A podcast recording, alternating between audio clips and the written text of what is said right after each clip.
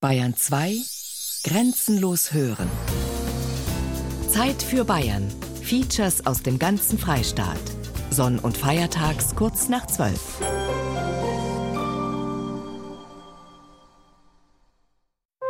Bayern genießen.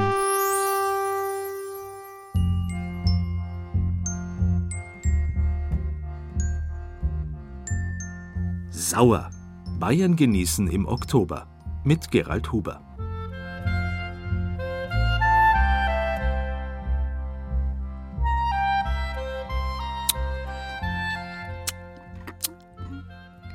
Ja, so kann's klingen, wenn was schmeckt, oder? Wenn was so sauer ist, dass es einem gleich alles zusammenzieht. Aber auch wenn wir Säure an sich für ungenießbar halten, ohne den richtigen sauren Schuss ist alles nix oder zumindest höchst langweilig. Dass wir uns in Bayern genießen mit dem Thema sauer befassen, war also schon längst fertig. Und wir versprechen Ehrenwort, dass Ihnen unsere heutige Sendung weder sauer wird noch sauer aufstoßen soll. Hier sind unsere Themen. Einfach probieren, saure Nieren und andere Innereien. Einfach frisch, die fränkische Moststraße. Einfach gut, das Märchen vom sauren Regensburger. Einfach fruchtig, Essig aus Unterfranken. Einfach würzig, Sauerampfer aus dem Allgäu. Einfach genießen. Bifflamott, eine Münchner Spezialität. Herzlich willkommen zur kommenden Stunde Bayern genießen.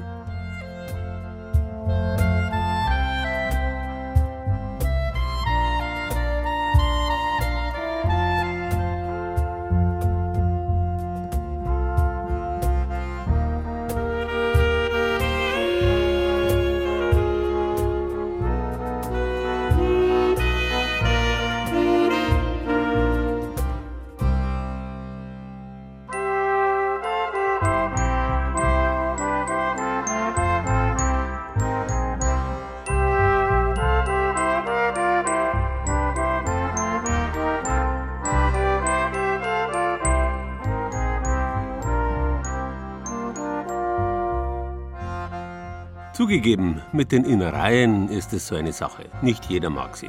Wobei man sich ja früher gar nicht hat leisten können, sowas abzulehnen. Heutzutage ist das hauptsächlich eine kulturelle Frage. In Deutschland sind Innereien nur im Süden und Westen gefragt. Im Norden und Osten spielen sie keine Rolle. Überhaupt gilt in ganz Europa, der eher katholische Süden genießt Herz, Lunge, Leber und Nieren, der eher protestantische Norden lehnt sie ab. Besonders stark ist die Ablehnung in England und noch schlimmer in Amerika. Da sind Innereien praktisch ein Tabuthema. Man könnte fast eine Faustregel aufstellen. Wo man zu genießen weiß, wo die Küchen berühmt sind, in Italien, Frankreich oder Bayern zum Beispiel, da isst man Innereien. Andererseits ist es eine Tatsache, dass englische oder amerikanische Küche allgemein keinen besonders hohen Stellenwert genießt. Freilich, der Geschmack von Lunge, Leber oder Nieren ist schon ein spezieller. Aber Feinschmecker suchen doch überall nach den ausgefallensten Geschmäckern. Und wer von Jugend auf dran gewohnt ist, der braucht manchmal saure Nieren. Und wer es bisher nicht gewohnt ist, der soll's unbedingt einmal probieren. Bloß schaut, dass sie mittlerweile recht selten auf Speiskarten zu finden sind. Im traditionsreichen Gasthof zur Post in Eberfing im oberbayerischen Landkreis Weilheim-Schongau stehen sie aber noch regelmäßig drauf. Es ist eine der Ortschaften, die man wahrscheinlich nicht auf Anhieb finden würde. Auf der Bundesstraße 2 würde man sonst von Weilheim einfach in Richtung Süden rauschen, vorbei an Polling, Hugelfing, Etting und eben Eberfing. Und auch am Gasthof zur Post könnte man an einem ganz normalen Mittwoch vielleicht sogar achtlos vorbeifahren, nichts ahnend, dass in der Stube wohlig seufzende Gäste sitzen, die alle aus einem ganz bestimmten Grund da sind. Wir wollen ein Herz mit Kartoffeln, denn nur das Herz schmeckt uns so gut. Schweineleber halt, ausnahmsweise Schweineleber, sonst Nierchen. Nierchen gibt es nur sauer, ja, oder Lebersauer oder Kalbsleber. Saure Leber. Erstens, dass frische Ware ist, die jetzt montags geschlachtet worden ist. Man merkt es auch am Geruch. Und dann eben, dass man das sorgfältig abschneidet, das Fleisch, dass die Gefäße alle rausziehen, also dass nicht unbedingt nach Urin schmeckt dann. Niere, Lüngerl und Leber kommen Ottmar Schweiger nur frisch auf den Tisch. Am Montag wird geschlachtet, am Dienstag geliefert und damit ist am Mittwoch und Donnerstag im Gasthof zur Post Innereientag. Hervorragend, weil das immer frisch ist und ausgezeichnet herkriegt. Und das kann man nicht in Reihen, mag ich nicht überall essen. Die hellbraune Niere hat sich inzwischen in eine Schüssel mundgerechter Streifen verwandelt. Und dann geht's auch schon los. Die Pfanne muss heiß sein, aber auch nicht zu heiß. Weil wenn es heiß ist, dann schließt sich die Außenfläche bei den Nieren. Das darf aber auch nicht verbrennen. Erst werden die Nierenstücke in der Pfanne in Butter angebraten, dann kommt eine Handvoll gehackter Zwiebeln dazu. Und jetzt ist natürlich die Frage, wie wird es denn dann überhaupt sauer?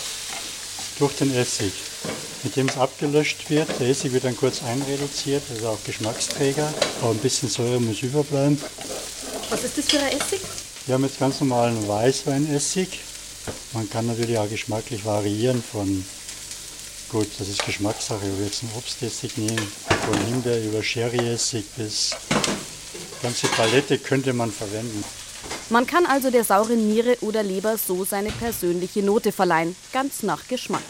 Allerdings, ganz wichtig, es muss echter Essig sein, also Gärungsessig und kein künstlich hergestellter. Kurz geköchelt, dann gießt Ottmar Schweiger die Soße mit Bratenfond an, salzen und pfeffern. Und dann zum Abrunden mal ein ganz kleines bisschen flüssige Sahne rein. Jetzt kommt ein wichtiger Punkt, das Abschmecken. Ja, also jetzt probieren wir das Ganze, ob das auch richtig passiert ist mit der Säure vom Essig und vom anderen Geschmack.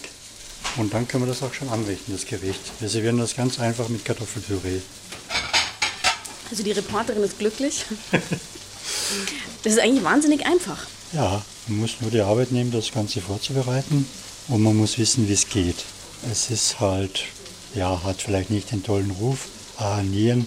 Warum nicht? Ja, es ist, viele Leute sehen da drin vielleicht so ein Abfallprodukt oder Hundefutter oder was auch immer. Dasselbe ist mit Kutteln oder anderen Sachen. Schon guten Appetit. Wo dem einen das Wasser im Mund zusammenläuft, wendet sich auch so mancher Gast mit Grausen. Ich bin vom Kind geprägt, ich musste früher immer bei der Oma.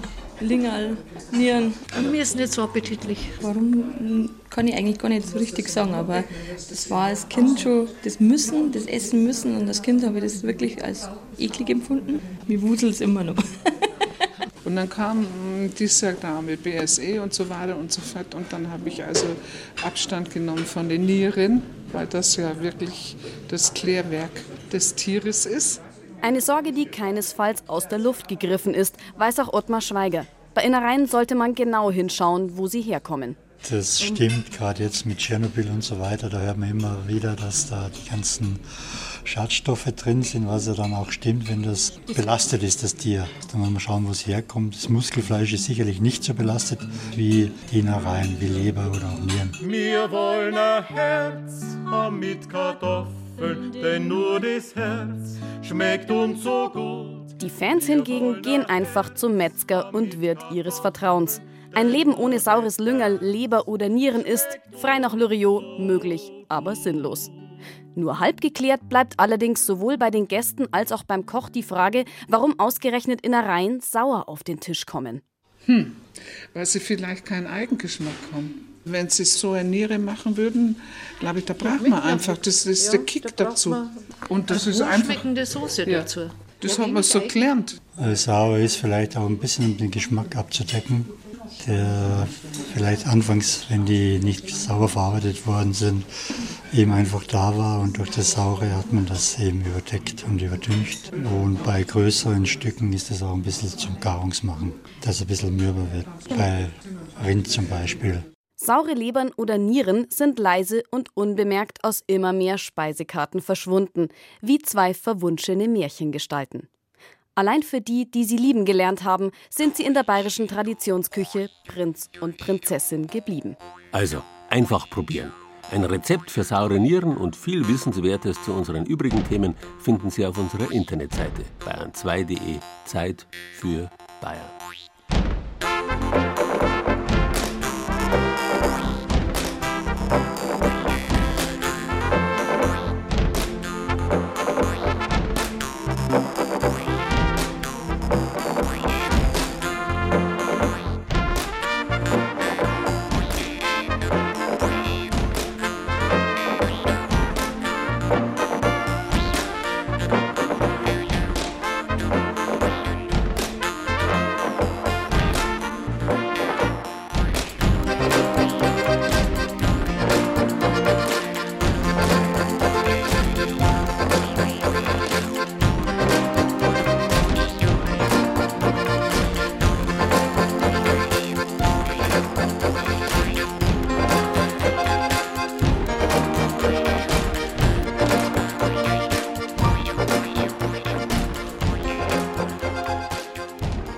Sauer ist ein uraltes Wort mit einer noch älteren Wurzel.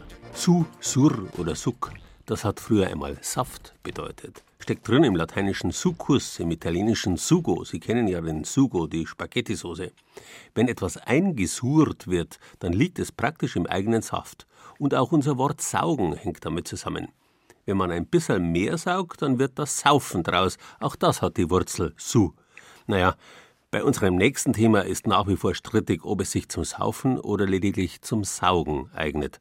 Die Rede ist vom Regensburger Wein, dem letzten Rest der einstmals großen altbayerischen Weinbautradition. Früher viel geschmäht, weil er im rauen altbayerischen Klima nicht süß geworden ist, im Gegenteil so sauer war, dass man zum Trinken drei Männer gebraucht hat, wie wir gleich hören werden.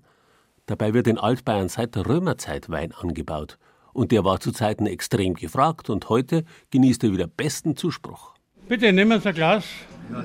Wir stoßen gleich miteinander an. Im Bayerweinmuseum in Bach an der Donau bei Regensburg. Hobbywinzer Theodor Häusler begrüßt eine Gruppe von Wanderern aus dem Weinland Baden-Württemberg. Das ist ein Müller-Thurgau von unserem Museumsweinberg hier am Museum gewachsen und von unserem Kellermeister ausgebaut. Schauen Sie mal in die Gesichter, dann sehen Sie gleich, was das für ein Wein ist. Die Römer brachten den Weinanbau an die Donau und so blicken Theodor Häusler und seine Kollegen auf eine 2000-jährige Geschichte zurück. Im Mittelalter war Altbayern geradezu ein Weinland, bevor ein jäher Absturz kam. Also so zwischen dem 13. und dem 16. Jahrhundert war so die Blütezeit. Und dann kam eben ja, diese klimatische Kaltphase. Da ist die Durchschnittstemperatur um ein Grad gesunken. Jetzt sind wir im Gegenteil dazu, am Beginn einer Warmphase. Und das hat natürlich dem Bayerwein schon Schwierigkeiten bereitet. Der war vom Klima her nie so begünstigt.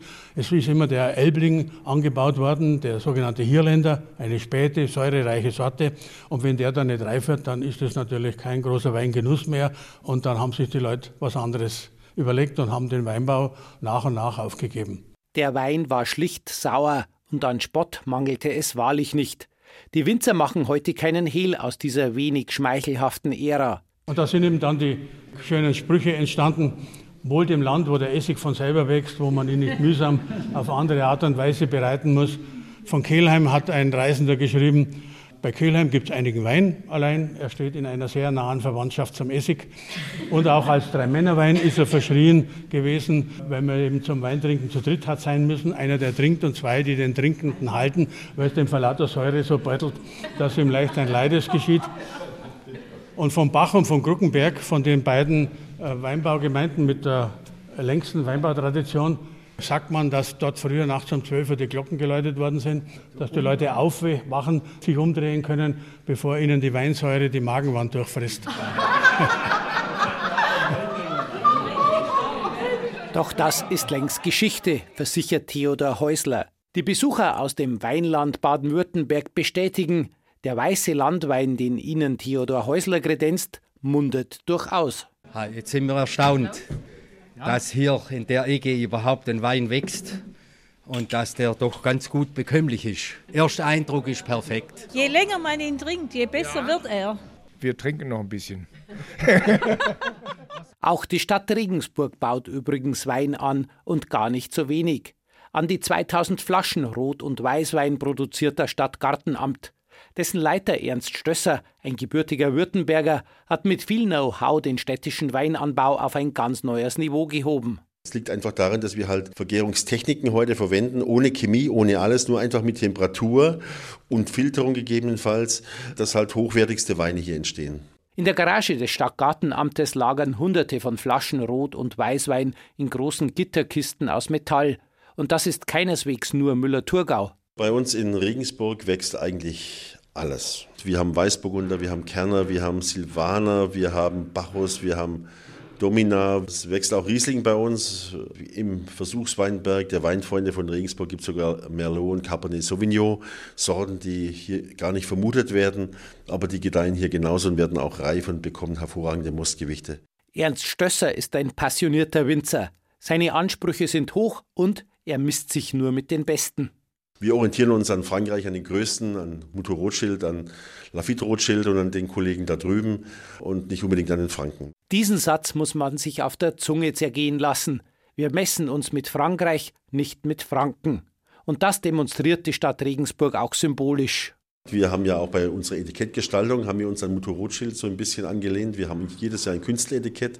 Die sind alle ganz scharf drauf, bei dem hochkarätigen Wein sowas machen zu dürfen. Die Zeit des sauren Regensburger Weins ist jedenfalls vorbei, versichert Ernst Stösser. Im Bach an der Donau fiebert man einem guten Jahrgang entgegen.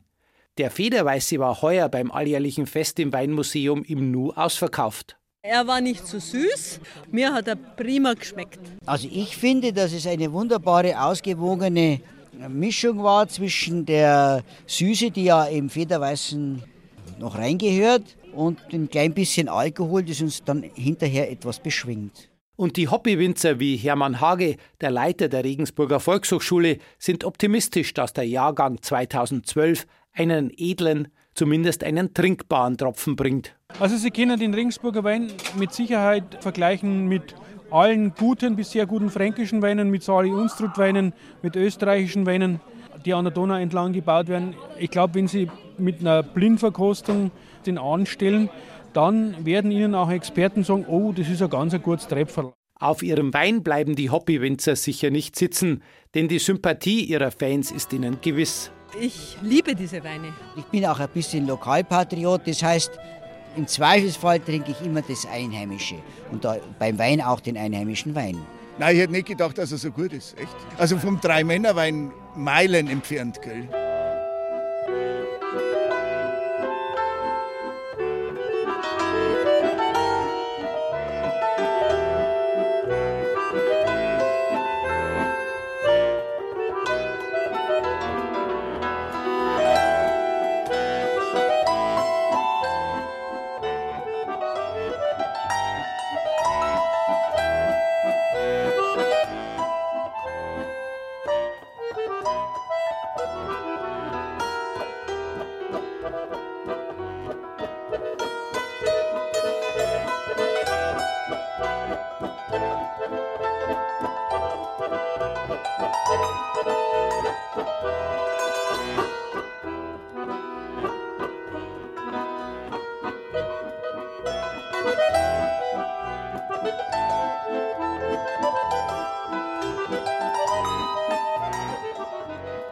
Eine Grad Jahrestemperatur hin oder her wirklich so viel ausgemacht hat in der Qualität des altbayerischen Weins? Man könnte auch vermuten, dass sich einfach der Geschmack geändert hat. Früher war bekanntlich ein Wein umso besser, je süßer er war. Der Johann Wolfgang Goethe soll zu Zeiten täglich zwei Flaschen süßen Malaga getrunken haben. Heute dagegen schätzt man durchgegorenen, trockenen Wein mit einem feinen Säurespiel. Und da kann der Regensburger Wein bestens mithalten.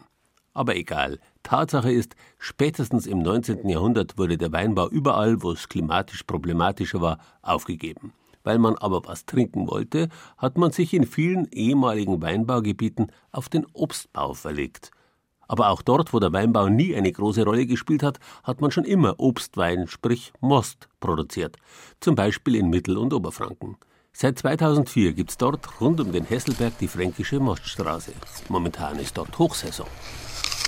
Knackig grün, strahlend gelb oder verführerisch rot hängen sie entlang der schmalen, verschlungenen Landstraßen an den Bäumen. Wanderer auf den Pfaden durch die sanften Hügel rund um den Hesselberg brauchen nur die Hand danach auszustrecken und schon können sie in einen original fränkischen Streuobstapfel beißen. So wie Caroline Günther, die neue Apfelkönigin der fränkischen Mossstraße. Für sie gibt es nichts Schöneres als diese typisch fruchtige Säure. Ja, das spitzelt so schön auf der Zunge und dann merkt man halt, wenn man reinbeißt, das ist einfach frisch und man weiß, wenn man es meinetwegen direkt vor sich einen Apfelbaum stehen hat, das kommt direkt von mir, also das könnte in meinem Garten existieren und ich habe das eben aufgezogen und dann beißt man da rein und dann hat man eben ein viel anderes Gefühl, wie wenn ich mir jetzt einen Apfel im Supermarkt hole. Ich weiß halt, da steht meine Heimat dahinter und der Geschmack, der dann, der ist einzigartig. Insgesamt 29 Gemeinden rund um den Hesselberg erschließt die Fränkische Moststraße aber sie ist keine Straße im herkömmlichen Sinn, die von A nach B führt. Es handelt sich um eine Interessensgemeinschaft, die sich der fränkischen Streuobstkultur verschrieben hat. Viele der teils historischen Apfelsorten, die hier wachsen, gibt es längst in keinem Supermarkt mehr zu kaufen, weil sie angeblich den Geschmack der Masse nicht treffen. Sie seien zu sauer. Ja, sauer macht lustig bekanntermaßen. Und wir sind recht lustig, fröhliche Leute und sind dabei, unsere ganze äh, schöne Kulturlandschaft mit den ganzen Äpfeln in Wertschöpfung umzusetzen. Leben davon und freuen uns über den Apfel, also wieder lustig, sauer. Einer der Wertschöpfungsorte, von denen der Moststraßenvorsitzende Alfons Brandl schwärmt, ist Bayerberg, ein Ortsteil von Ehingen am Hesselberg. Hier im Mosthaus des Obst- und Gartenbauvereins herrscht im Herbst Hochbetrieb. Durchschnittlich 6,3 Tonnen Streuobst verarbeitet die große Saftpresse jeden Tag. In großen Säcken bringen die Apfelsammler und Streuobstwiesenbesitzer zentnerweise Äpfel zum Entsaften. Portionsweise werden sie klein gehäckselt, entsaftet und abgefüllt. Eine Lieferung nach der anderen, während draußen schon die nächsten Kunden warten. Denn eines ist Most Stationschef Klaus Kober beim Saften ganz besonders wichtig. Bei uns kriegt man seinen Saft von seinem Obst und je nachdem, wie die Qualität des Obstes ist, das angeliefert wird, das äh, entscheidet auch über die Qualität des Saftes. Ungefähr 30 Liter Direktsaft liefert ein Zentner Äpfel, je nach Sorte. Und diese Kundinnen sind von ihrem Ergebnis schon mal begeistert. Der erste Schluck, wunderbar. Ja, sehr lecker.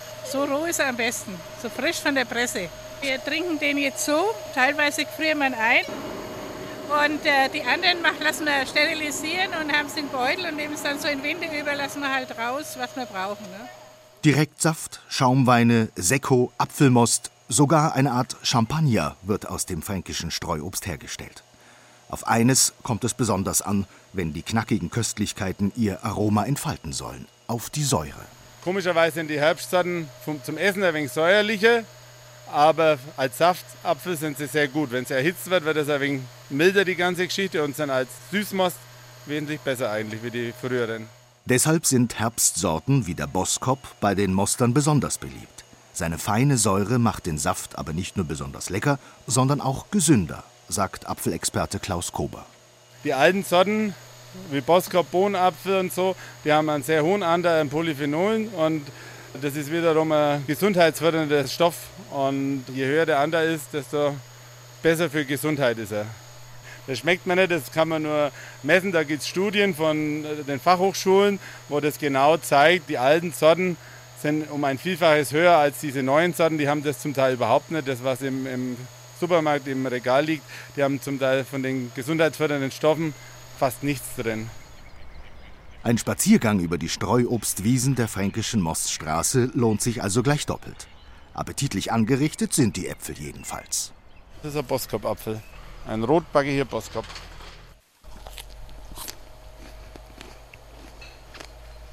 Leichte Säure, nicht zu süß, einfach angenehm vom Geschmack her. Und wann ist der Apfel fertig? Er muss sich leicht abpflücken lassen und in der Regel, wenn man mit, mit dem Finger ein bisschen drückt, muss sich die Schale auch ein bisschen erdrücken lassen. Ne? Das ist schon ein Reifegrad. Er sollte man es eigentlich nicht runter tun. Die steinharten Äpfel, jetzt fällt mir, jetzt tut man die zusammen glauben, die runterfallen, die haben auf jeden Fall den Reifegrad erreicht, um zur Verwertung zu kommen und dann passt es auch. Und genauso säuerlich aromatisch passt der Boskop auch ideal in den Lieblingskuchen von Apfelkönigin Caroline ein Apfelquarkkuchen aus Mürbteig. Und dann braucht man für den Belag drei Äpfel. Die sollten jetzt aber nicht unbedingt sehr süß sein. Und ja, den Apfel schält man dann, schneidet ihn in Stifte. Die Apfelstücke, die werden dann auf der Quarkmasse selbst verteilt. Und anschließend wird der Kuchen bei 180 Grad so 60 Minuten backen. Ja, wenn man einen Kuchen fertig hat, kann man Sahne steif schlagen und auf den Kuchen oben drauf streichen und dann noch ein wenig Zimt drüber. Dann ist er perfekt.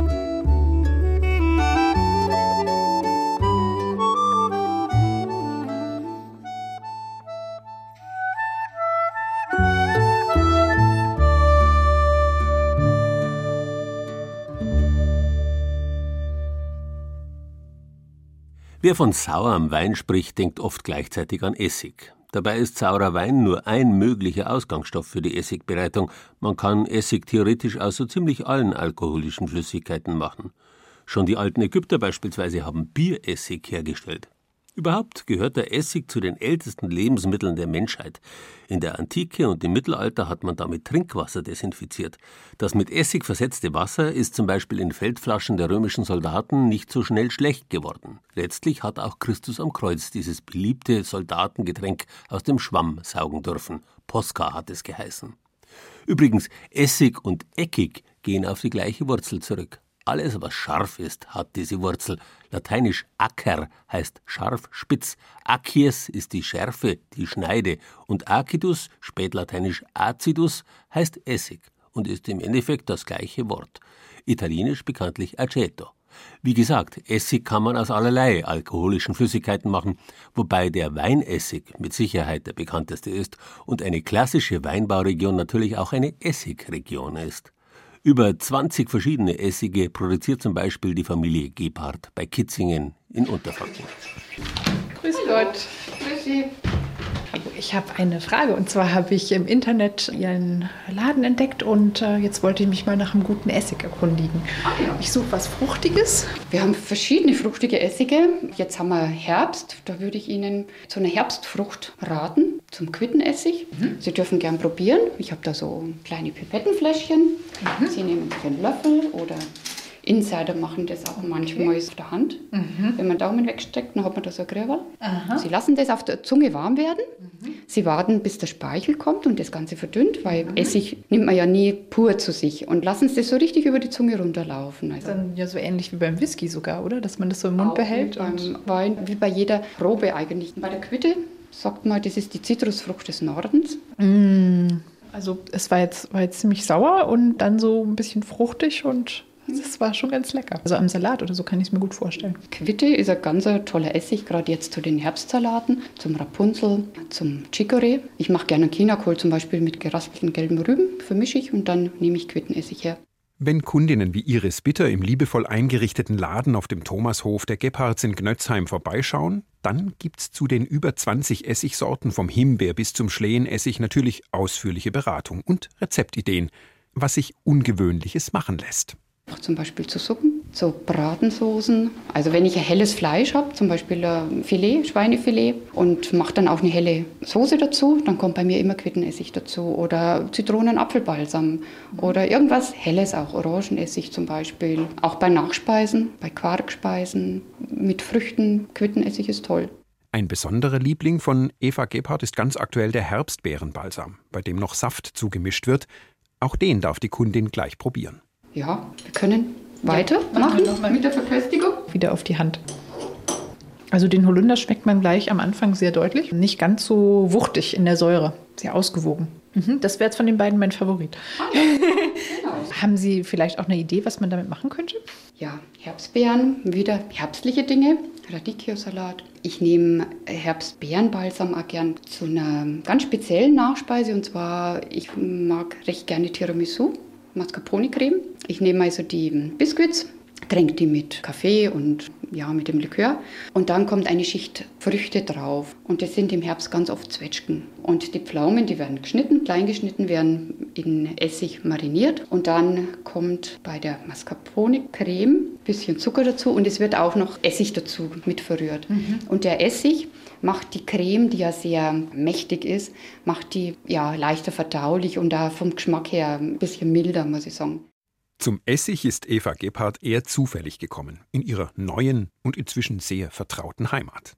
Ja, wir sind halt so richtige Franken. Ich komme zwar nicht aus Franken, aber ich glaube, ich bin es inzwischen ein bisschen geworden. Ich komme aus Straubing. Das hört man noch, denke ich, das kommt noch ganz schön durch. Aber ich finde, das ist auch in Ordnung, wenn man ein bisschen Herkunftsheimat mit sich rumträgt. Ne? Auch wenn man in Franken ist, 25 Jahre. Und ja, und wir haben einen Weinberg in Obernbreit haben da so viel Wein, dass man nicht selber trinken können, sondern dass man auch verkauft haben früher. Und wir sind dann irgendwann einfach, sagen wir, auf die Idee gekommen, wir könnten ja unseren Wein verässigen. Und wie das geht, das dürfen Iris Bitter und ich uns jetzt bei einer kleinen Führung durch den Thomashof anschauen. Wir gehen da rein in den Essiggärraum, in die sogenannte Essigstube. Und zwar machen wir da bitte wieder hinter uns die Tür zu. Das beißt ganz schön. Beißt ein bisschen in der Nase, ja, genau. Konstant 25 bis 27 Grad muss es übers ganze Jahr im Gärraum haben, damit die Bakterien in der sogenannten Essigmutter den Wein in angenehmer Wärme und vor allem mit viel Ruhe in einen gut abgerundeten Essig verwandeln. Nebenan poltert Ehemann Wilhelm Gebhardt zwischen den Eichenfässern, in denen die unterschiedlichen Sorten dann noch nachreifen dürfen. Hallo? Wir wollten einen Blick zu dir reinschmeißen. Wir tun jetzt gerade einen Schlehenessig abpressen. Da nicht, aber da hinten hört man es tropfen. Das uns gerne mal riechen. Also ich finde, der, mal riechen, der, das ist ein ganz tolles Aroma. Säure und die Frucht mit der Säure vor dem Weinessig verbunden. Und ja, das ist jetzt das ungefilterte Ergebnis. Schaut ein wenig nach, nach so einer dunklen Masse aus. Das wird jetzt abgepresst und kommt dieser ganz dunkle Schlehenessig raus. Also was Besonderes. Aber man riecht es leider nicht im Radio. Er riecht schon Aber unheimlich fruchtig. Das ist das Besondere an diesen Essigen. Die Säure ist ja ganz klassisch, das weiß man auch vom Weinbau, der Geschmacksträger. Nicht die Süße, sondern die Säure. Und deswegen sind die Aromen in den ganzen Essigen viel stärker wie in allen anderen Produkten. Also Kann man den jetzt schon mal so probieren oder ist der da? Wir haben da in ein Glas was eingefüllt. Der ist jetzt einfach kalt, da herinnen ist kalt. Ne? Aber wenn man den ein bisschen anwärmt, Sie dürfen da mit dem kleinen Finger rein. Also es ist ja fast so schade, den in eine Soße zu machen. Also die ganze Nase voller Frucht. Bayern genießen. Das Zeit für Bayern Magazin. Jeden ersten Sonntag im Monat. Rezepte, Tipps und Beiträge gibt's auch als Podcast unter bayern2.de. Egal ob du aus Giersing kommst, aus Mecklenburg oder aus Imst. Vielleicht lebst du ja in Berlin, in Moskau, Peking oder Wien. In L.A. trennt bei der Elite oder in Martinsthal zur Miete. Jede Frau fragt sie doch jeden Tag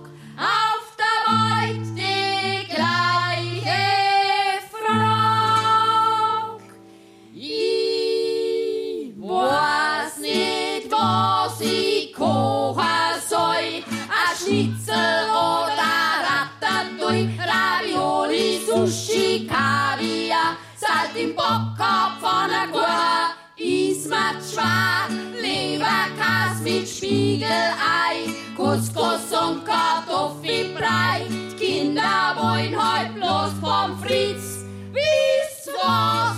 Ich koch heut nix.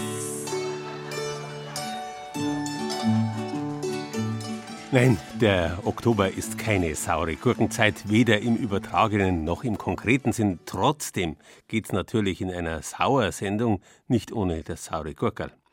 Und auch wenn die Preußen aus dem Spreewald viel mehr Trara drum machen, haben Sie gewusst, dass rund 80 Prozent der gesamten bundesdeutschen Gurkenernte aus Niederbayern kommt? Das, was wir jetzt da gerade produzieren, das ist die klassische 6-9er. Das ist das Essiggurkel, das eigentlich so jeder kennt. Tonnenweise purzeln sie vom großen Anhänger direkt auf das Förderband die klassischen 6-9er. So nennt Herbert Mühlbau im Fachjargon die gut daumengroßen Gurken. Er baut sie nicht nur an und erntet, sondern er verarbeitet sie auch direkt auf seinem Hof im niederbayerischen Badersdorf zu Essig oder auf Hochdeutsch Gewürzgurken im Auftrag großer Konservenhersteller. Die gewaschenen Gurken purzeln im zur Fabrik umgebauten Bauernhof vollautomatisch auf einem Förderband in die Gläser. Das, was wir jetzt da gerade sehen, das ist die klassische Abfüllung der Gurken. Da rüttelt und kracht und scheppert Das heißt, man sieht, dass die Gurken da so schön runterkullern und dann werden die Glasel unten gerüttelt und geschüttelt und die Gurken fallen dann rein und dann haben die drin und dann, ja, so passt es. 150.000 Gläser werden auf dem Bauernhof täglich mit Gurken gefüllt und jeder Kunde bekommt seinen eigenen Sud, erklärt Gewürzmeister Roman aus Polen. Er zeichnet seit mehr als einem Jahrzehnt verantwortlich für den Geschmack der Gurken vom niederbayerischen Bauernhof. Wir brauchen äh, im Bayerischen ein bisschen mehr Zucker, also ja, andere Rezepturen. In Frankreich brauchen wir sauer, sauer mehr, mehr Essig so. Jeder braucht andere Rezepturen. Der Geschmack ist das eine bei der Essiggurke, die Konsistenz das andere. Die meisten Verbraucher mögen's knackig, manche Gurke kommt aber auch ziemlich lätschert oder labbrig aus dem Glas. Dafür gibt es Gründe, erklärt Gurkenexperte Herbert Mühlbauer. Zum einen kann es an der Sorte liegen. Jede Sorte ist ja nicht gleich, das ist wie bei allen Feldfrüchten oder Früchten. Dann zum anderen ist auch die Lagerung. Je nachdem, wie lange das die irgendwo rumgestanden haben, sprich von der Ernte bis zur Verarbeitung. In unserem Fall ist es ja so, da wir direkt in dem Gurkenanbaugebiet hier in Niederbayern sitzen, die pflücken wir morgen und, und spätestens Nachmittag oder am Abend sind die im Glas. Manche niederbayerische Gurke wird zur Verarbeitung aber auch bis nach Spanien oder Norwegen gekarrt und da leidet dann auch die Qualität.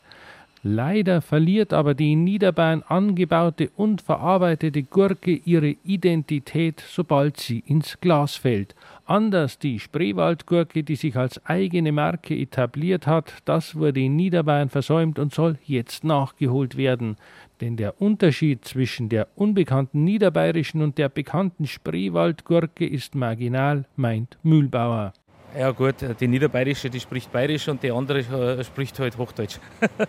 Aber sonst, sonst ist eigentlich Gurke Gurke. Und alle Essig- und Gewürzgurken, egal ob aus Niederbayern oder dem Spreewald, stecken mittendrin in einem ruinösen Preiskampf. Das Glas Gurken wird im Supermarktregal teilweise schon für 60 Cent angeboten. Die Essiggurken dürfen alles, nur nicht teuer sein.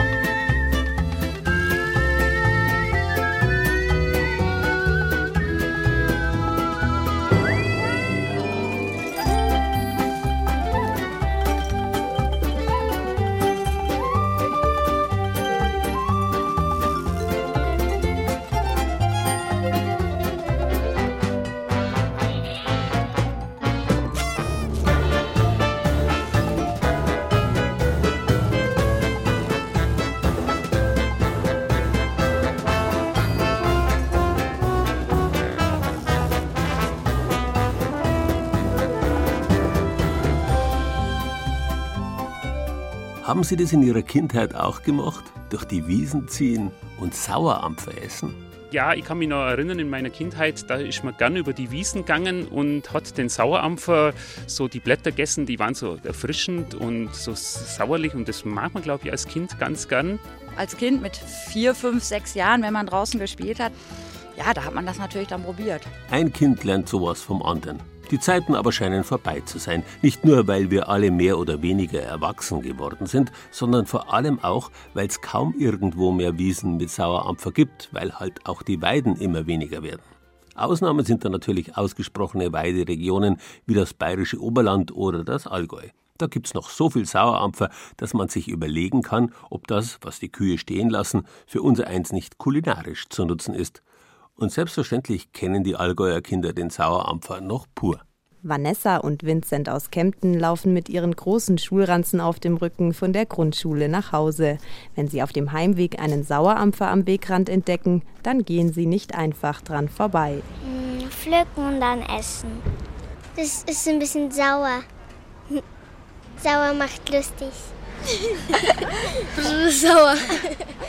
Da könnte ich tausend essen. Kinder mögen das grüne Gewächs also noch immer. Im Moment ist es nur schwer zu erkennen, denn die charakteristischen roten Blütenstände sind schon verblüht oder abgemäht. Übrig ist nur eine kleine Blattrosette direkt am Boden. Bei dem Ostallgäuer Landwirt Martin Hermle ist der Sauerampfer, zumindest im Ziegengehege, das ganze Jahr über rar. Denn wenn er im Frühjahr sprießt, dann stürzen sich die Tiere regelrecht drauf. Also unsere Ziegen, die lieben den Sauerampfer. Wenn die ein Sauerampfer auf der Wiese sind, dann ist das die erste Pflanze, die angelaufen wird und dann wird zuerst der Samenstand gefressen und dann werden die Blätter gefressen und ein Stück weit noch vom Stängel runter und dann bleibt halt der untere Teil vom Stängel, der bleibt stehen. Ganz anders als die Ziegen verhalten sich die Kühe. Auch sie hat Hermle schon beobachtet, wenn ihnen beim Grasen ein Sauerampfer in die Quere kommt. Kühe, die fressen dann wirklich regelrecht drumherum. Im Sauerampfer sind ja Gerbstoffe drin und diese Oxalsäure und das schmeckt denen überhaupt nicht. Jungrinder, die zupfen vielleicht nochmal einmal so ein Blatt, weil sie es halt vielleicht noch nicht so kennen, aber ansonsten wird er dann von den Kühen verschmäht. Sauerampfer ist im Unterschied zu anderen Ampferarten kein Platzräuber.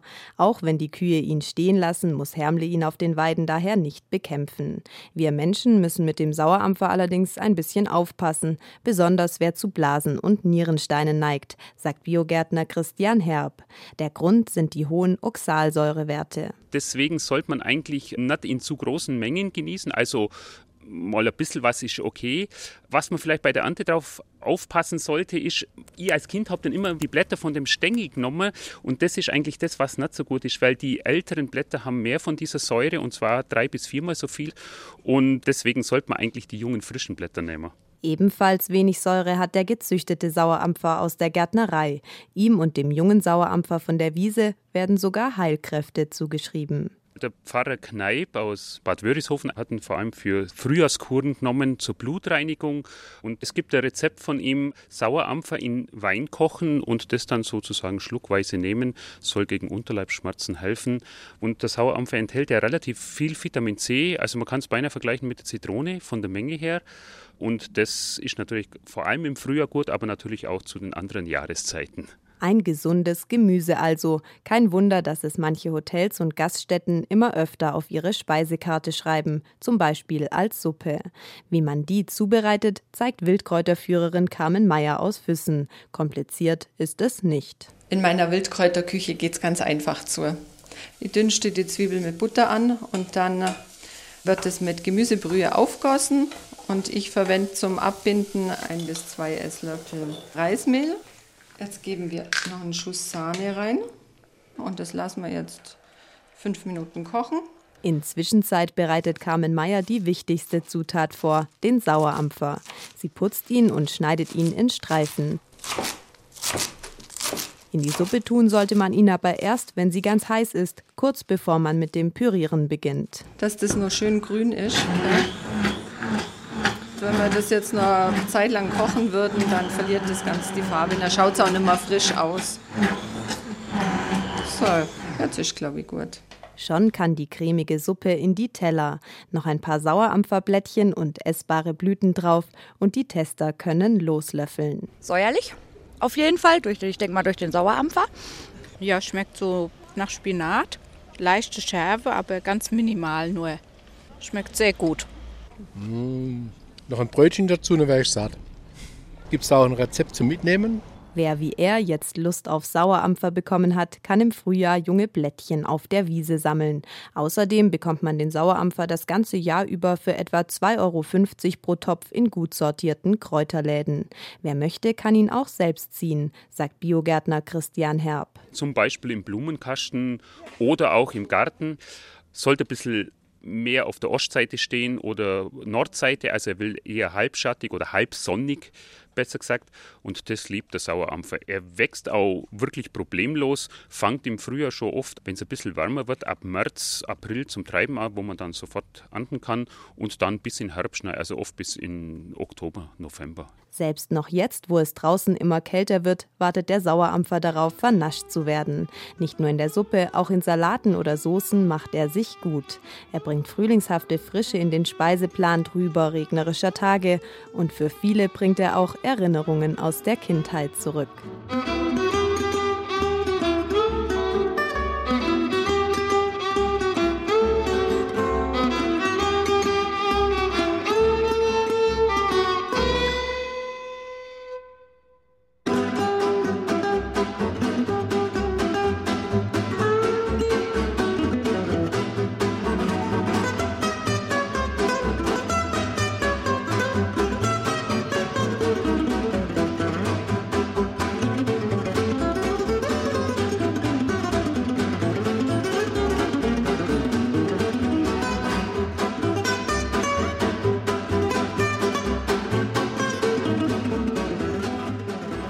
Selbstverständlich hängt unser Wort sauer auch mit der Sur zusammen, in die zum Beispiel Fleisch eingelegt wird, bevor man es brät oder kocht. Außerhalb Bayerns kann man zur Sur auch Beize sagen. Eine Surhaxe beispielsweise ist gepökelt, das heißt in Salz eingelegt. Man kann aber auch in Essig einlegen. Früher beispielsweise hat man das Fleisch von alten Kühen, das sonst zäh gewesen wäre wie Leder, vor dem Braten lang eingelegt. Daraus sind dann so Spezialitäten entstanden wie der Sauerbraten, der so heißt, weil eben das Fleisch vorher eingesurrt wird. Im Rheinland ist der Sauerbraten eine Spezialität. In Bayern, speziell auch in München, ist nicht nur das Rezept ein bisschen anders, sondern auch der Name. Bœuf à la mode, eingebeirischt Bœuf la Motte oder Bif la Motte. Das Bif la Motte war nicht nur die Leibspeis von Monaco Franze, es hat zahlreiche Liebhaber, gerade jetzt im Herbst. Allerdings muss man schon ein bisschen suchen, um auf einer Speiskarte ein originales Bif la Motte statt einem hundsgemeinen Sauerbraten zu finden. Da habe ich eins angesetzt. Das ist also eine flache Rinderschulter, weil die flache Rinderschulter für mich besser ist, weil die ist innen ein bisschen durchwachsen. Da ist so ein bisschen wie so, so was Klebriges drin, aber das ist ganz ein weiches Ding und das Fleisch wird wunderbar weich. Und das Schmore also in dem Sud, was drin ist, das ist mehr oder weniger wie ein Sauerbraten. Was, was halt ich noch dazu da dem Ganzen, dass man es abbinden nachher mit ein bisschen Mehl und ein bisschen Zucker. Weil es soll ja so süß-sauer sein, mehr oder weniger. Und das ist eigentlich der ganze Trick bei uns herin. Also sonst ist überall eigentlich klar. Das Fleisch wird eingelegt in einer Peize mit Rotwein, mit Zwiebel, mit Lauch, mit Sellerie, mit den Gewürzen, Wacholderbeeren, Senfkernel, Lorbeerblätter wird das Ganze mariniert. Drei, vier Tage, je nach Stärke vom Fleisch. Dann wird das Fleisch leicht angebraten. Dann kommt ein bisschen Tomatenmark rein. Dann kommt viel Rotwein rein, dass er der reduziert, der Rotwein zwei, dreimal, dass es eine schöne Farbe gibt. So ein schönes Dunkelbraun wird da. Und dann aufgossen mit dem Sud, wo in das Fleisch drin ist. Reinhard Meyer kocht seit drei Jahren im Wirtshaus Schützenlust in Sollen im Süden von München, vor allem bayerische und österreichische Spezialitäten. Die Gerichte hat der gebürtige Münchner schon in seiner Kindheit kennengelernt. Angegangen ist bei meiner Oma. Wenn ich bei meiner Oma war und die hat einen Schweinebraten gemacht mit Semmelknödel, ist in Niederbayern. Das waren natürlich fantastische Semmelknödel. Die gibt es halt nicht mehr. Die waren mit Mehl und so. Die kannst du halt nicht mehr machen, weil es für uns zu fest sind. Aber für das Ding, da war es super. Und da ist eigentlich angegangen die Liebe zur Küche. Das Bœuf Lamotte köchelt im großen Edelstahltopf und im dunkelbraunen Sud vor sich hin. In den anderen Töpfen seine Surhaxen, das Gericht zur Wiesen an dem Tag und allerhand Beilagen, alles auf kleiner Flamme. Das lasse ich ganz langsam, nur so wie es jetzt ist, so ganz leichter Hit ziehen und drehe es halt ab und zu mal um, dass also die andere Seite auch mehr Ding ist. Aber sonst bleibt es so ganz langsam, also eigentlich jeder Braten, den wir so schmoren, ob das ein Rinderbraten so ist oder ob das das Bœuf Lamotte ist, immer ganz langsam. Je langsamer dass man Fleisch dahin schmort, desto zarter wird es. Ist so, kann nichts dafür. Aber für die Speiskarte der Schützenlust insgesamt kann er was, weil er ist ein Vollblutkoch und kein Vollgaskoch. Früher war es so. Da ist in jeder Ding, wenn du der Fernsehsendung angeschaut hast, da hat es geraucht und Dampf drin, weil da waren nur Vollgaskocher. Ganz heute nicht mehr. Heute ist nur so Temperaturen. Heute gibt es ja gute Geräte. Die Öfen, wo heute ist, kannst du einstellen auf 80, 70, 80, 90 Grad. Wenn du viel Zeit hast, dann lass das da drei, vier Stunden drin. Das wird wunderbar. Das ist innen rosa einfach gut. Die Öfen, wo es früher gegeben hat, wenn man so eine Mama noch gehabt hat oder so, da hast du nur entweder eine kleine Stufe oder eine große Stufe gehabt. Das andere hat es, glaube ich, gar nicht gegeben, weiß ich nicht. Das Bœuf Lamotte mit Brezenknödeln und Blaukraut. Am trüben Herbsttag geht da die Sonne auf. Und das bayerische Bœuf Lamotte ist auch nicht schwerer zu machen als ein rheinischer Sauerbraten. Meister Reinhard Meyer rät drum, Hobbyköchen es einmal zu probieren, ohne Scheu. Auch wenn sich verschiedene Rindfleischstücke eignen, hat er einen klaren Tipp. Ich schwöre auf die flache Schulter. Man kann eine dicke Schulter nehmen, man kann ein Bürgermeisterstück nehmen, man könnte sogar eine Tafelspitz nehmen. Aber das ist schon wieder, Tafelspitz kochen kann nicht jeder, das ist schwierig, weil das ist der auf einer Seite dick, auf der anderen Seite ganz dünn, da zerfällt und da ist noch hart. Das ist nicht der Sinn der Sache. Also das ist ein Stück, das ist durchgehend der gleiche Form, da kann nicht viel passieren, das ist hinten und vorne fertig, wenn es fertig ist.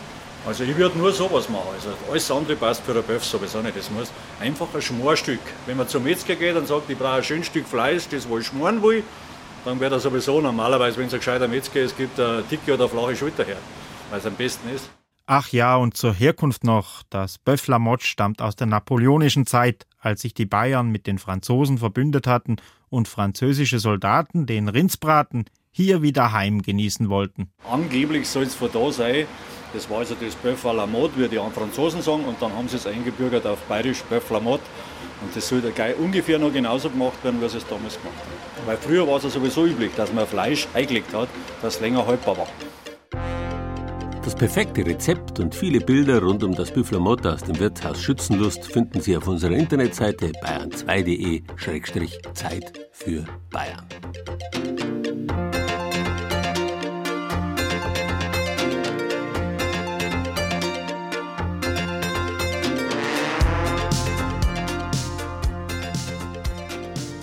Sauer gehört neben süß, salzig und bitter zu den vier Grundgeschmäckern, die der Mensch unterscheiden kann. Und auch wenn viele schon beim Stichwort sauer den Mund verziehen, ohne Säure geht's halt auch nicht. Stellen Sie sich bloß vor, Sie müssten immer nur Zucker essen. Ich hoffe, wir haben Ihnen in der vergangenen Stunde demonstrieren können, wie viel Musik in dem Thema steckt. Bei unseren Kollegen vom Fernsehen übrigens geht's bayerisch und sauer weiter. Da gibt's Saures von der Metzgerin aus Sandbach bei Vilshofen, saure Nieren, Lüngerl, Pressack, Knöchelsulz. Und sie besuchen eine der ältesten Essigfabriken in Hautzenberg im Bayerischen Wald, wo Brandweinessig gemacht wird. Inzwischen Spessart und Karwendel in zwei Stunden um 15 Uhr auf BA Alpha. Und ganz zum Schluss, wissen Sie, wie man Säure musikalisch ausdrücken kann? Der Münchner Komponist Richard Strauss wenn beim Kartenspielen verloren hat und entsprechend sauer war, dann soll er immer gesagt haben, so, und jetzt gehe ich heim und komponiere ein paar saubere Dissonanzen. Insofern hat bei diesem Strauß-Ballett mit dem Titel Schlagobers der Rahm schon einen leichten Stich. Schönen Sonntag.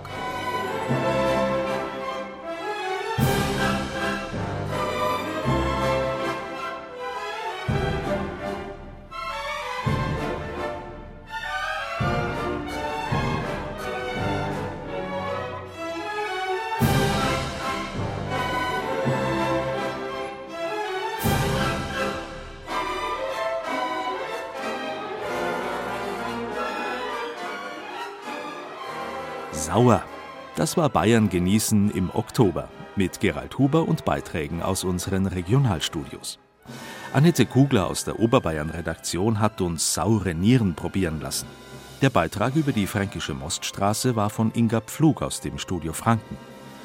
Die Geschichte über den vermeintlich sauren Regensburger Wein stammte von Thomas Muggenthaler aus dem Studio Ostbayern. In die Essigmanufaktur von Knötzheim bei Kitzingen führte uns Ansgar Nöth aus dem Studio Mainfranken. Von Harald Mitterer, unserem Niederbayern-Korrespondenten, stammte der Beitrag über die niederbayerischen Essiggurkerl. Viktoria Wagensommer aus der Redaktion Schwaben ließ uns den Allgäuer Sauerampfer probieren und Anton Rauch von der Redaktion München stellte uns das Böfflamott vor. Ton und Technik Brigitte Xenger, Regieassistenz Angela Breyer, Redaktion und Regie Gerald Huber.